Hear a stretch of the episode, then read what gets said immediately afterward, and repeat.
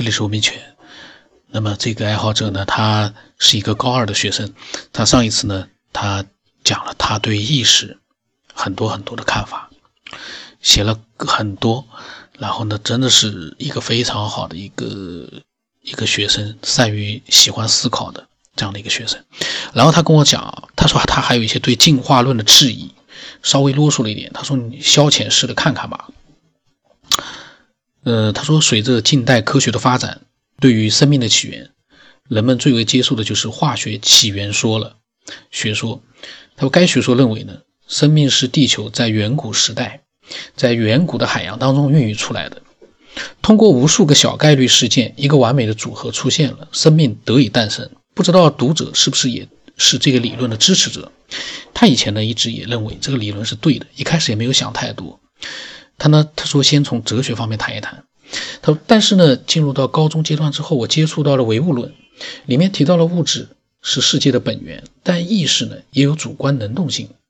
他就在想，这两点之间就存在着矛盾。先不说意识是什么，如果世界是物质的，意识只是人脑的机能，那我们就可以抛开意识的存在这个观点。他说，他说，请耐心的听他讲。也就是说呢。自然自然界呢，只存在物质，意识呢，也只是一个精密组合的物质，就是他打括号就说人脑的功能，就意识呢是人脑的功能。他说人们想什么做什么都取决于人脑，而人脑呢又相当于一个核心的零件控制着我们，人脑呢又是物质的，也就是说一个物质的机能控制着我们，改变了世界吗？他说：“我们这样想，远古时期如果实际上只有物质，没有意识，生命是物质发展来的，那不就是说明今天的高楼大厦、科学技术，归根到底是来自于物质的无规律发展到有规律发展吗？”他说：“马克思主义的唯物论看看上去是辩证的，实际上是矛盾的。他意识到底能不能直接改变物质？到底能不能直接独立于物质存在呢？”他说：“部分读者可能在讥笑他的无知。”说了一大堆啰嗦话，还说不出一个所以然。他说：“请跟着他的思路走，可能他的观点有点荒谬，但是不去想想看，怎么会知道呢？”他说：“现在回到生命的起源问题上，他个人现在是不相信化学起源学说的。有些科学家说过，一个细胞内蕴含的世界实在是太丰富了，我们无法揭开它的面纱。这些呃精密无比的细胞竟然是无规律碰巧产生的，可能吗？”说碰巧产生细胞也就算了，产生的细胞以后还要往各个方向发展成更高级的生命。单细胞的生命如何发展成多细胞的生命呢？生物呢？生命的存在都要一个适合环境的躯体，而这些躯体还可以利用环境。就拿鸟来说，它的肢体运动了，运用了空气动力学，能够随意的在天空当中飞翔。那么这个鸟的身体的模板是如何来的呢？生命怎么往那个方向发展呢？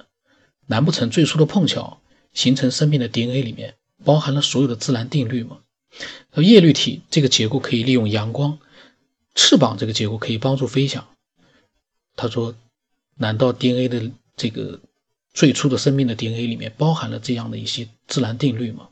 显然是不可能的。他个人呢，因为知识水平有限，现在在读高中，不知道复杂生命是由单细胞的生物还是。普通的独立细胞组合在一起发展来的。首先，他觉得最碰巧、最先碰巧产生的生命肯定是单细胞生物，不然的话无法存活。那这样的话，就不可能往复杂生命发展，它本身就可以完成全部的生命活动。有什么理由组合在一起呢？这边的组合还是指的碰巧组合。单细胞生物是怎么知道如何去组成复杂生命的？但是。假如最开始形成的是一个普通细胞的话，假设它可以存活，而且有能力大量的分裂，他说这个已经够扯的了。但是他们是又是如何组成精密的更高级的生命的呢？无论是单细胞生物还是普通的细胞，它们不可能由于某种天性组合在一起而形成复杂的生命。这一切的一切又要说是小概率。他说：“好吧，不废话了，我来理一理。小概率产生了细胞，产生了叶绿体，进化成了人脑。”这样来说，这些个东西归根到底都是来自于小概率，没有谁去引导物质的发展，仅凭小概率就能揭示大自然的定律。他说：“凸镜成像，凸透镜成像、杠杆原理、数不尽的化学原理就这样被碰出来了。许多物质的和化学的反应是有了生命以后才有的。生命的眼睛，他提到了眼睛，估计是世界上第一个凸透镜，把凸透镜发挥的完美，连焦距调节什么的都解决了。相当于是复杂的千姿百态的自然自然界的生命以及其他蕴含于其中的科学原理，这简直是不得不值得一提。还有地球的生态系统更是离奇，稳定的不得了，碳氧平衡，能量流动，这个碰巧也够强的。物质的运气真好。到了陆地，第一步就是植物。他讲错了，他说到了陆地呢，第一步错了，其他就都错了。生物出现的顺序也一点不能错。他的意思就是说，这些碰巧啊。顺序一点都不能错，因为陆地上如果说第一步植物没有的话，那就不可能出现后面的各种碰巧了。他说，自然发展出来的生命都符合生态系统，就没有一个会破坏甚至于毁灭生态系统？在人类出现以前，恐怕都没有任何自然生物破坏生态系统了。还有，请读者看一看，就算碰巧产生了生命，这个生命就一定能存活吗？它就一定拥有所有的符合生存下去的能力吗？还有繁衍后代的能力，简直不敢想象是小概率的事件。生物呢，由低到高的进化，但想想看，如果没有了植物，其他生命也只有死光。前者为后者提供了生存条件，维持着生命世界的可持续发展。你相信它是小概率事件吗？完全的小概率事件吗？生物环环相扣，必定什么东西在引导。要是说生物进化是有方向、有规律的，那么方向是怎么来的？要是生命是由小概率形成的，为什么形成的生命每一个角落都是对生存有作用的，没有一块地方是无用的呢？拿细胞来说，你能说出细胞上面的哪一个结构是没有用的吗？他说算了，说太多没有意义。要是找一个有力的论据论证化学起源说是错的也很难，毕竟在他呃那个对于一切的解释，小概率事件又或者是生物本身就有的性质，确实很难反驳，但也没有说他。但是他的意思说，证明他是错的很难，但是说证明化学全说是正确的也很难，没有说服力。他说，生命以及生物圈的完美性的规律性，完美性和规律性的，让他拒绝承认化学起源说的真实性，写的非常好。然后跟他，我还跟他竖了个大拇指，发了个咖啡给他，我说非常好。嗯，这样的一个。高二的学生啊，他就开始思考生命的起源、人类的起源，而且他会质疑、质疑现在很多人持有的那样的一些其实还没有被证实的观点。我觉得这个质疑性真的是很重要。呃，伪科学呢，他们从来不质疑，他们永远都是说。那个人家说的对的呀，那个是化学起源没对没错呀。然后他就站在化源起化学起源说的这样的一个呃角度呢，去呃说其他的任何的一个质疑都是错误的。当然他们自己并不懂化学起源学说里面的一些深奥的一些东西。那这样的思索者，他才高二，他就已经超越了所有的伪科学那些伪科学，他们只能。一句话、两句话，发表一些没有意义的东西，这样的学生，我不知道他学习怎么样。我在想，高二、高三最关键的时候，呃，也不能没事去想这些东西。这些东西的话，等你以后，如果说真的有机会去从事科学研究的话，我相信这个人，这么一个会思考的学生，如果这个都是全部是他自己的一个思考的话，这样的一个学生。他去研究科学，一定也会有很高的成就的。我在想，但是能不能去研究科学，又要去老老实实的去上学，去考一个好的成绩了，那个就没有办法了。那么非常牛的一个一个爱好者，那当时呢，我跟他讲，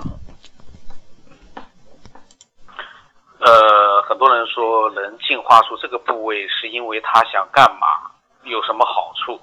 进化出那个部位呢，是因为他对什么样的一个行动啊，人的什么样的一个呃这个呃环境啊有什么好处？其实呢，真正如果说有进化的话，根本就不可能是有意识的去做一些事情，就像我以前节目里一直说的这个翅膀，大家都像像像鸟一样的飞行，所有的人都像像鸟一样飞行，但是呢，你不可能进化出一对翅膀。就是进化是没有规则的，进化是没有就是说事先的预定的。真的就是有自然的进化的话，就不可能会进化出这么复杂的一个呃各种生物的系统，包括是一根植物、一棵植物、一棵大树，你看它很简单。它的整个的一个过程，生长的过程，那都是一个非常精妙的程序啊。所以说呢，有意识的进化其实不可能的。然后呢，这个学生呢很有意思，呃，但是呢，其实可能每个想喜欢思索人类起源的人呢，他们都会有自己的一些见解。嗯，我在想，一定会有更多的，嗯。这样的一些爱好者发来他们的自己的独特的见解，只有这些爱好者不断的他通过他自己的一个逻辑思维去思考出一些东西来，让我们更多的人去听到，然后呢才会产生更多的新的一些思考。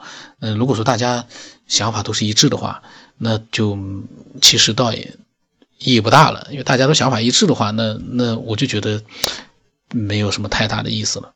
就是因为每个人他的想法都是不一样的，细节上面可能都是不一样的，这才更有他被更多的人去听到的一个意义。然后通过这些呃不同的爱好者他们所分享的各种想法，能够引发更多人的思索，那这个节目我就觉得真的蛮成功的，因为我一直在想听这个节目的人。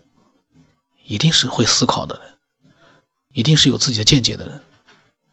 所以，其实这个节目它的表现形式是很粗糙的。这是我为了追求真实呢，我这么做，而且为了我自己审视。